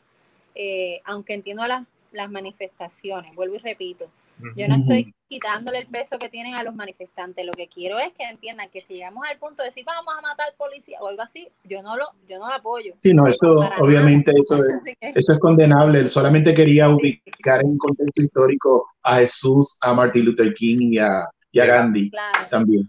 Eh, tengo una pregunta ya más relacionada al tema de comunicaciones y, eh, redes sociales, que es... Gracias. ajá, Ada, ¿cuál es tu estrategia de campaña política en las redes sociales? Pues mira, ahora mismo eh, con las redes yo he tenido eh, todos los días un programa a las 8 que se llama Caras Nuevas, donde he traído candidatos nuevos, ¿verdad? Para que la gente los conozca, porque en este caminar político, las marquesinas, cuando se podía caminar y saludar gente y todo, ¿verdad? Pues vi y estaba bien feliz de que había mucha gente con la misma visión. de volver a las raíces para entender que es el siglo XXI, de colaborar, de verdad glorificar un poco el trabajo del servicio público, que vinieran desde abajo, que querían cambiar la cosa, y esa gente poco a poco, pues son un montón, les he dado esos espacios con el programa. Eh, tengo que decir que me inventé algo así que se llamaba reuniones de marquesina virtuales. Mm. Eh, una de las primeras que tuve fue el lunes después de la cuarentena. Después ahí fue que di las propuestas de salud. Voy a dar las económicas en dos semanas porque el lunes que viene tengo, eh, lunes 1 tengo a Aníbal Acevedo Vila hablando de las relaciones federales. Ya yo lo hice en, inglés el lunes pasado, pero traigo a él para hablar de eso, de los proyectos de economía y ¿verdad? manufacturías que quizás vienen a Puerto Rico y lo que ha tenido que ver los stimulus bills que están en Estados Unidos ahora mismo que pueden afectar a Puerto Rico. Y el 8 tengo un economista. Y ya con el economista, ¿verdad? Y esa semana hablando de economía, pues hago las propuestas económicas, ¿verdad? Tener los tres pilares. Eh, fuera de seguir hablando con la gente, crear estos espacios. Yo soy bien cuidadosa, eh, y te lo digo porque estoy loca de caminar y abrazar gente, porque soy así abrazadora y doy muchos besitos, pero estoy aguantándome por el asunto del COVID porque debemos de ser sabios. Y aunque entiendo que hay dos o tres que están caminando, eh, con mascarillas y caminando, pues estoy siendo bien juiciosa de no, no, no exponer a nadie, ¿verdad? Por, por cuestiones de querer eh, verlos, ¿verdad? Rápido, porque me importa más su salud. Así que eh, sigo virtual, pero también sigo, ¿verdad? Disponible personalmente, ¿verdad? En la medida que se tomen las precauciones, porque yo no quiero exponer a nadie por, por ¿verdad? Darle un flyer o lo que sea. Y, y, por eso estoy usando las redes un montón. Así que virtualmente pueden ver mi página de Álvarez Conde, estoy súper activa en Twitter, no dejo de tuitear tampoco. La promo, la promo. En, en Instagram estoy haciendo hasta el behind the scenes para que la gente vea, ¿verdad? El proceso mi deseo es que la gente me conozca, como dije, yo creo que lo más que yo le puedo ofrecer al país es que mi acción hable más que las palabras. A mí me gusta que me prometan si no cumplen. yo por eso le digo, mira mi historial, cuando he hecho cosas sin cobrar o en distintos trabajos, lo que sea, aunque tengo 33, empecé a los 16 a trabajar. Hay hijos del privilegio y hay hijos del sacrificio. Yo con mucho sacrificio he ido poquito a poco, he tenido mis experiencias de vida, como te dije, la de salud, ¿verdad? Que cambia la vida, porque todo el mundo pensaba que era la gente mayor la que se enfermaba, y yo era bien chiquita. A los 8, a los 14, a los 28 me operaron, ¿verdad? Ir a un hospital, ver la gente, ¿verdad? Sin un sistema de salud. Trabajar hasta en Uber. Yo he trabajado en Uber, yo vendo farmacy, yo me resuelvo. Y con un doctorado, ¿verdad? Vine de Estados Unidos a un trabajo espectacular en Washington porque no me gustaban las noticias de, los de los macanazos a los estudiantes de la UP en el Capitolio y aquí estamos viendo un poco otros macanazos que le dan al pueblo de Puerto Rico. Y por eso quiero tratar. Quiero simplemente, ya ir cerrando, pero quiero darle oportunidad a una pregunta o dos de la comunidad. Jorge Antares comenta, hablaste del proceso primarista. Este es trascendental para depurar la papeleta de cada partido en términos de contar con los mejores candidatos. Como regla general, los candidatos a puestos electivos son prudentes para alinearse con otros candidatos a otros puestos electivos en este proceso, ya que no quieren afectar su candidatura a futuro. ¿Te sientes identificada con alguno de los candidatos a la gobernación por el PPD?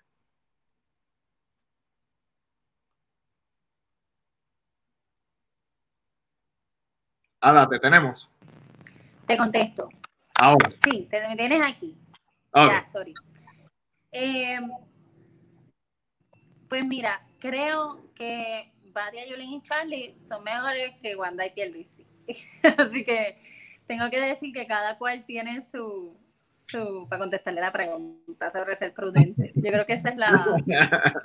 Yo si le digo a la gente, si le digo a la gente que vote por uno, pues estoy, estoy haciéndolo mal, porque es quitar, meterme con el asunto democrático, ¿verdad? De las personas y su derecho a decidir. Yo creo que cada uno es evaluable, vean su trayectoria, vean sus resultados, si usted cree que han hecho un buen trabajo con el puesto que tienen, ¿verdad? Porque usted no puede decir, va a ser un buen gobernador, pues no lo ha tenido, ¿verdad? Pues dígame, el que tiene, ya sea alcalde, ya sea senador, ¿verdad? Que hay dos alcaldes, ¿verdad? Alcaldesa San Juan, alcalde Isabela, senador Batia, ¿verdad? Eh, usted vea su trayectoria y usted evalúe y de acuerdo a las acciones y las palabras, ¿verdad? en conjunta usted dice, wow, esta persona le veo posibilidades en términos del Partido Popular. Ya de ahí para abajo, pues yo creo que la palea Wanda Pierluisi pues ha traído sus consecuencias ahora mismo y me preocupa mucho que sigan los mismos actores del mismo Ricky, ¿verdad? Tenemos esa realidad. Eh, y esas son cosas que tenemos que evaluar y espero que la gente no, no vote sin saber quiénes son. Eso fue lo que dijo ahorita, ¿verdad? Que veamos quiénes son y qué han hecho. Realmente se lo a los tres cualquiera, pero realmente eh, dejo al partido, pues, gente, dejo a los populares que decidan. Y sí, me uno a las palabras de ser prudente, pero realmente más que prudente es, es el justa. No quiero conseguir un seguidor diga, yo voy a votar esto porque cada dijo, no, no, no, usted estudia los candidatos, si no, yo le estoy haciendo un, una, como dice una droguita para el examen. Le estoy así diciendo, haga esto y sin pensar. Yo no quiero que usted haga nada sin pensar. No va a hacer endorsement. Me va a todo el mundo. Eh, tiene él también otra pregunta. Dice, ah, pero no me terminó la pregunta, se veía ahí cortado. Caramba. bueno, voy a decirlo de todas maneras. Y bueno, Jorge, si me estás viendo, vas a tener que terminar la pregunta, porque dice, el modelo municipal de la rama legislativa con legisladores municipales voluntarios que solo reciben una dieta para cumplir con su responsabilidad fiduciaria ha aprobado ser efectivo para entender las necesidades de los municipios, salvo por el aplastante poder de la mayoría, que responde a los intereses del partido en poder y no necesariamente mide consecuencias en su apoyo al plan de gobierno y política pública que esta vez establece el Ejecutivo Municipal. ¿No cree usted que ese mismo modelo, y ahí se me cortó, pero me escribió a elegante respuesta en ese momento. Yo asumo, que, va a decir que si ese modelo aplica a la legislatura. Él está conectado, así que Jorge, mírame esa pregunta, porque no quiero. Sí, sí, pues por si acaso lo que está tratando de decir es que si ese modelo aplica a la legislatura, es bien importante que sepan, ¿verdad? Que la yo fui legisladora municipal y en efecto lo que tengan es una dieta por participar, pero se dan varias sesiones en la noche, no es el trabajo principal de los legisladores eh, tienen sus trabajos 8 a 5, en las noches que se reúnen, a menos que se han retirado. En el caso de los legisladores, tú no estás nada más para votar. Tú tienes vistas públicas, tú tienes que hacer proyectos, tú tienes que atender gente, más tienes que eh, participar de, como dije, vistas, comisiones, hacer proyectos, vistas oculares y atender las personas. Antes era el único trabajo que podías tener, ahora se hizo algo, ¿verdad? De que pudieras trabajar quizás por el lado de tu tiempo libre, pero yo todavía no entiendo cómo tendría tiempo libre trabajando para Puerto Rico, pero eso es otro 20. Me comentó aquí básicamente unicameralidad y legislador a tiempo parcial. Legislador a tiempo parcial se aprobó y es que básicamente usted pueda tener otro trabajo. Vuelvo y repito, yo no creo que eso sea de mi parte. Yo me imagino trabajando tanto fuera del Capitolio que yo creo que en el Capitolio voy a estar. El tiempo necesario, pero no más de ahí porque yo no soy de la gente que digo, ay, vengan a mí si me quieren ver. Yo creo que eso es una mal uso de la política. Yo quiero ir a la gente eh, y no ponerme en esa prepotencia de ven al mármol, ¿verdad? Como enamorada del mármol ahí, ¿verdad? La gente se enamora del Capitolio y como que se olvida de dónde, dónde aquí, para quién trabaja. Eh, sobre la unicameralidad, eso se votó, pero sigue siendo otra cosa que debe ser una enmienda, ¿verdad? A la Constitución, donde se podría votar si es lo que la gente quiere y que hay que ver, ¿verdad? Cuán eh, cuán, cuánto se puede legislar o proponer. Yo creo que mucha gente pensó en eso porque odia a los legisladores. Y lo digo con, honestidad. Yo veo tanta gente, todos son unos ladrones, porque hayan menos y que cobren menos, que sean poquitos. Pero no es tan fácil porque lo que aprueba Cámara, después va a Senado para entonces tener los debates y luego ir a firma. Y si no se le explica a la gente lo que conllevaría eso con una, ya que nuestra está basada también, por ejemplo, en Estados Unidos, que tiene Cámara y Senado. Imagínate un código civil, un código electoral que lo haya pasado del Senado a la gobernadora y se firmó. Ahora mismo está aguantado el código electoral, que ese fue este tema, en Cámara, por las enmiendas que se le hicieron. Y no estoy diciendo que sea malo ni que cameralidad, lo que estoy diciendo es que la razón de que haya dos cuerpos es a propósito para que haya democracia para que haya más debate. Y me preocupa que los malos queden en el poder y hagan lo que les dé la gana. Pero son otras cosas que hay que evaluar. Bueno, pues eso quedó aclarado ya para, para Jorge. Eh, Ada, algunas últimas palabras, algo que quieras comentarle a la comunidad para, para cerrar, dónde te pueden conseguir. Bueno, eh, tiempo es tuyo. Pues primero que todo, gracias a Abimael, gracias Jorge, gracias a todos los que sintonizaron. Como dije en vivo, lo vean después. Para mí es un placer hablar con ustedes y exponerme a la gente. Como dice, soy de comunicaciones y mi deseo es comunicarme. A la medida en que yo no me comunique con, mi, con, la gente, estoy perdiendo la razón de por qué quiero conectarme y estar en la política. Lamentablemente eso es lo que pasa muchas veces. Yo creo que la política no es mala, lo que son malos son los políticos que fallan al país y por eso es tan y tan importante que usted, lejos de alejarse de la política, porque gane lo mismo o vote la misma gente, usted se acerque a la política, participe, se empodere, que es una de las cosas que yo quiero hacer y, a, cada rato explico, mira, hay ocho distritos, aquí es que usted ve los proyectos de ley, aquí es donde yo voy a decirle dónde es que voy a, qué proyectos voy a proponer. En la medida en que usted participe y entienda que la democracia no son cada cuatro años, son todos los días, la defendamos y echemos para adelante como país. Yo pongo mi carta de servicio y de trabajo que ya he hecho como ejemplo de lo que voy a hacer una vez sea senadora con la ayuda tuya. Eh, y no importa que no puedas votar por mí, ¿verdad? Eh, Jorge o Imael es de Los Ángeles, pero puedes ayudar. Puedes ayudar llamando a la gente que tengas en Puerto Rico. Puedes ayudar dándole like a mi página, Ada Álvarez Conde en Facebook puedes ayudar donando. Tengo una página de alvarezconde.com, escribiéndome, quizás tienes una idea espectacular para Puerto Rico o algo que ha funcionado en tu comunidad que tú quieres traer, o mínimo quieres hacer una alianza, ¿por qué no? ¿Por qué yo no puedo ir a Los Ángeles un día, tener Jorge y Abimael ahí, eh, eh, ¿verdad? En directo o abrazar a esa gente donde quiera que estén. Yo creo que también hay que tener visión de mundo y para crear un Puerto Rico más próspero, también hay que unir a todos los puertorriqueños y puertorriqueñas, que incluyen los que están en Estados Unidos y en otras partes del mundo. Así que mi deseo es que nunca se hubiesen ido y si se fueron probablemente no fue con mucha felicidad, fue porque tenían otras oportunidades y qué bonito sería que yo pudiera ayudar a crear un Puerto Rico donde tú puedas volver y que lo creamos juntos y que sea un sitio brutal para volver, ¿verdad? Mientras tanto, pues lo que tengo que hacer es abrir lazos y estirar así los bracitos y darle las manos a ustedes y donde quiera que estén, incluyendo a todos los latinos que, entienden esa causa también, hay que unirnos eh, para llevar la voz de que todos valemos, todos podemos, ¿verdad? Y, que está en nosotros cambiar el mundo, así sea con pequeñas acciones todos los días. Y la esperanza es lo último que se pierde, yo, ¿verdad? Que soy una mujer. Se, frizó la imagen. Todos los días el talento que recluta todo el mundo. Ajá. Ahí está. Se me salió usted de Pues nada, para concluir que tengo fe en Puerto Rico, tengo fe en las pequeñas acciones que todos podemos hacer por mejorar al mundo y a eso apuesto. Hay demasiada gente espectacular que se ha ido con una super oferta de trabajo, no hay razón por la cual no usarle ese talento aquí para desarrollar un Puerto Rico mejor y de futuro. Y como dije, que lo podamos vivir y no ir y los acompaño en las primarias, número 3, el 9 de agosto, y luego en noviembre, pero sin primarias no hay noviembre, así que el 9 de agosto, por la número 3 o la paloma, que es mi símbolo, ¿verdad? Sin, sin justicia no hay paz. Eso es algo que yo digo y lo están diciendo en las protestas. Sin justicia no hay paz y por eso esa paloma es tan importante para mí. Y acompáñeme a escribir una nueva historia, no importa dónde estés. Si estás en Puerto Rico, vota. Y si no estás en Puerto Rico, te unes.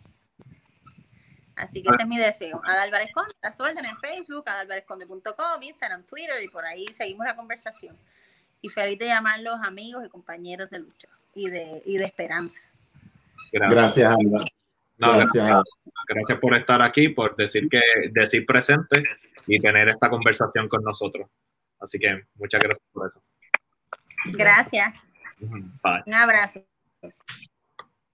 Abimael, estuvimos hablando de muchas cosas con, con Ada y fíjate, algo que, que se vio presencialmente fue el, Internet, ¿verdad? Que a veces estaba ahí y, es por esas razones que, que, yo soy tan enfático en la cuestión de darle oportunidad a que personas que estén en comunidades pobres tengan ese acceso al Internet, porque estas conversaciones que estamos haciendo ellos podrían ser parte de, la comunidad, pudieran hacer sus preguntas, las preguntas que realmente afectan sus comunidades.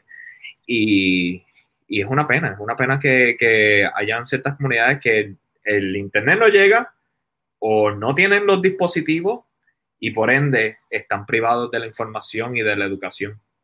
Claro, y el acceso que se tiene eh, en espacios como este a unas conversaciones más amplias con estos eh, futuros líderes del país que van a estar tomando decisiones, porque eh, es claro que en los medios corporativos masivos estas discusiones a profundidad no se pueden dar, no se pueden dar por, por muchísimas razones que ya la hemos discutido. Y si trabajamos hacia la justicia social y el acceso a a servicios, por ejemplo, como el Internet que estás mencionando específico, hacerle llegar a más gente, mucha más gente puede estar más informada y pueden tomar decisiones más sabias en el momento de votar, eh, tanto en Puerto Rico como en los Estados Unidos, que las elecciones son en noviembre, y en estos momentos que estamos viviendo eh, unas situaciones de mucha conmoción, tanto en Puerto Rico como en Estados Unidos. Tú y yo que vivimos aquí en Los Ángeles, sabemos que anoche eh, fue una noche muy agitada en Los Ángeles. Para que los que no lo saben, anoche en la ciudad de Los Ángeles tuvimos toque de queda, en los cuales no se podía salir luego de las 8 y 30 de la noche hasta las 5 y 30 de la mañana por todos estos disturbios que se han dado a través de todos los Estados Unidos, a través de todos los Estados Unidos, eh, como llama quizá eh, por la muerte de George Floyd, la más reciente, eh, a manos de un policía blanco en los Estados Unidos, luego de una semana bien intensa de muchísimos eh, conflictos desde el punto de vista de desigualdad racial. y no solamente es la violencia de la policía desde el punto de vista racial, sino un problema racial que tenemos aquí en los Estados Unidos. y el acceso a la información y, a el acceso a la igualdad socioeconómica es una de las, de las posibilidades para que situaciones como esta eh, vayan evolucionando y vayan cambiando. Algo que yo había comentado en el otro proyecto que tengo de la sesión, que es precisamente más enfocado en redes sociales. Tuve a una community manager ayer y estábamos hablando de cómo, bueno, y lo había hablado contigo anteriormente también, cómo las redes sociales han jugado papeles primordiales a la hora de, por ejemplo, lo que pasó en el 2019 que, fue, una, fue un proceso bastante orgánico de la sociedad. Entonces, a medida que más personas tengan acceso a la información, más personas puedan ser parte de esos, esos procesos, ¿me entiendes? Y ahora... Y a nivel mundial es igual, la gente, hay, eh, hay gente que olvida que eh, uno de esos primeros movimientos eh, de, revolución, porque así es que lo podemos llamar, que fue en Egipto eh, hace unos años atrás, estuvo íntimamente relacionado con las redes sociales. Si en este momento se están dando arrestos sobre asesinatos que se han dado contra personas de la comunidad afroamericana de los Estados Unidos, está íntimamente relacionado con la presión que las redes sociales han ejercido. En el caso de Ahmed Aubrey, vimos como no es sino hasta que a través de las redes sociales se comparte el video en el que se muestra el momento en que fue asesinado. No es hasta que se da toda esa conmoción provocada o filtrada a través de las redes sociales que las autoridades toman acción. En el caso de eh, George Floyd es exactamente lo mismo. Son las redes sociales que están sirviendo en estos casos en particulares para mostrar un lado de la información que no llega, que no llega en muchas ocasiones. Claro, las redes sociales pueden ser armas de doble filo, eh, pero también pueden ser armas que utilizadas correctamente sirven para la educación y si pueden servir para eh, justicia social. De hecho, algo que yo abogo mucho es porque cada persona entienda que estas maquinitas, los que tengan acceso, porque entiendo que también hay, está el problema de no todas las personas tienen estos dispositivos, pero ustedes están fiscalizando con sus celulares, ustedes están siendo parte de ese proceso fiscalizador, es el sistema, bueno, la sociedad vigilándose a sí misma. Y yo creo que a medida que ustedes creen esa conciencia, puedan compartir eh, información. Y, responsabilidad, de manera responsable sobre todo. Claro. De manera responsable, porque no olvidemos que en Puerto Rico, por ejemplo, la muerte de Alexa eh, que se dio hace 98 días atrás, la cual todavía no se ha eh, culminado la investigación y está congelada. No se ha hablado más del caso de Alexa desde el punto de vista del Estado con relación a la investigación. Eh, fue un detonante, las redes sociales, fue el detonante para que Alexa fuera asesinada. Así que las redes sociales tenemos que utilizarlas con, con mucha eh, prudencia, con mucha sabiduría. Eso, es sumamente importante, porque hay personas que utilizan las redes sociales como un arma también. Claro, claro, claro. Así que aprovecho esa oportunidad para decir que si usted tiene alguna necesidad en cuanto al tema digital, estoy ofreciendo consultas aquí en www.jorgedigital.net. Eh, trabajo el área de consultas de publicidad, trabajo el área de también ayudar a negocios con este, especialmente en este contexto de la pandemia, como visibilizar, su marca, su negocio y ayudarlos a que puedan tener oportunidades en ese ámbito digital. Eh, Abimael, tenemos un concepto que vamos a estar trabajando para el próximo, la próxima semana, que es que vamos a empezar a aceptar videos de, la comunidad. Entonces, no sé si quieras hablar un poquito sobre eso, eh, especialmente porque vamos a tener una, una invitada muy, muy interesante la próxima semana. Sí, la semana eh, siguiente, el próximo domingo a las 4 de la tarde de Puerto Rico, una PM Pacífico, vamos a dar un giro eh, un poco diferente quizá al que hemos visto hasta el momento. A Jorge y Abimael conversan hoy y vamos a tener a Maribel Hernández entre las invitadas. Tengo eh, otra invitada más, pero no me han confirmado todavía, de la Cooperativa Hidroeléctrica de la Montaña. Es bien interesante este grupo de mujeres que están trabajando con una cooperativa hidroeléctrica eh, para brindar servicios y, y, trabajo también al sector del centro de la isla, la montaña, los pueblos de Utuado, Adjuntas, Ayuya, todos estos pueblos de, de la montaña. Eh, va a ser una conversación bien interesante y como he dicho muchas veces, eh, en muchas ocasiones eh, perdemos la esperanza ante las gestiones del gobierno a los problemas que tiene el pueblo y las comunidades y lo que se conoce como grassroots en inglés o grupos de, de raíces dentro de las mismas comunidades, grupos comunitarios, en muchas ocasiones pueden ser las alternativas al manejo de muchos de los problemas que se presentan en las comunidades, eh, no solamente para resolver los problemas, sino como fuentes de trabajo también para las propias comunidades. Yo realmente le tengo mucha fe a lo que son los grupos comunitarios y los grassroots, muchísimo más que a la gestión probablemente del gobierno como institución. Eh, hay muchísimas personas como, como alcaldes, como legisladores, que tienen una muy buena intención, pero también tenemos este otro lado de la gestión comunitaria. Y por eso en Jorge y Además conversan hoy, el próximo domingo vamos a dar espacio a hablar con Maribel Hernández de la Cooperativa Hidroeléctrica de la Montaña y usted le puede hacer eh, preguntas, vaya pensando qué preguntas le puede hacer a este grupo que está haciendo una gestión bien importante en el centro de la isla y sobre todo que es dirigido principalmente por mujeres. Nos pueden enviar su, un video con su pregunta. Videos cortitos, tampoco me, me envíen aquí cuatro minutos, cinco minutos. Un videito cortito con su pregunta específica y nosotros entonces la pasamos a, aquí en el programa para que también la comunidad tenga mayor visibilidad, ¿verdad? De eso se trata. Así que nada, Abimael, ¿algunas últimas palabras? Ah, claro que sí, que todas aquellas personas que quieran ser parte de Jorge y Abimael conversan hoy como auspiciadores o patrocinadores, también se pueden comunicar con nosotros a través del email Jorge y Abimael conversan hoy arroba gmail.com. Ahí se pueden comunicar y unirse a los auspiciadores que ya tenemos en esta iniciativa de puertorriqueños desde Los Ángeles. Así es, así es, dándole, ¿verdad? auspiciando lo nuestro. Así que está muy chévere eso. Eh, también puse el enlace de tu novela Wizards. Eh, Así que si usted está durante la pandemia, tiene tiempo para sentarse a leer y entretenerse con esta novela de fantasía, Wizards, pues se la recomiendo. Yo la he leído, así que está muy buena.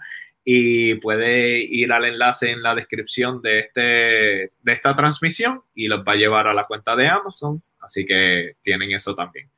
Y seguirme en las redes sociales. No lo olviden, arroba Abimael Acosta en Facebook, en Instagram, en Twitter, me pueden buscar también en YouTube, Abimael Acosta, y estoy experimentando con TikTok, ahí me pueden encontrar por Abimael Acosta Portalatín, ahí está el nombre completo con los dos apellidos. Les cuento un secreto, he estado ahí tratando de convencer a Abimael, mira TikTok, TikTok, y ya él dijo, bueno, a lo mejor de esta forma, a lo mejor de esta, así que tengo fe. Vamos a ver, vamos a ver cómo, cómo TikTok se ajusta a mí y yo me ajusto a muy bien, muy bien. Bueno, mi gente, muchas gracias, muchas gracias como siempre por estar aquí con nosotros, ser parte de, de la comunidad, ya sea que estén viendo esto en vivo o lo vieron en el futuro, de verdad que muchas gracias. Y aquí estamos todos los domingos de una de la tarde hora Los Ángeles, cuatro de la tarde hora Puerto Rico. Jorge y Abimael conversan hoy. Nos vemos en el próximo episodio.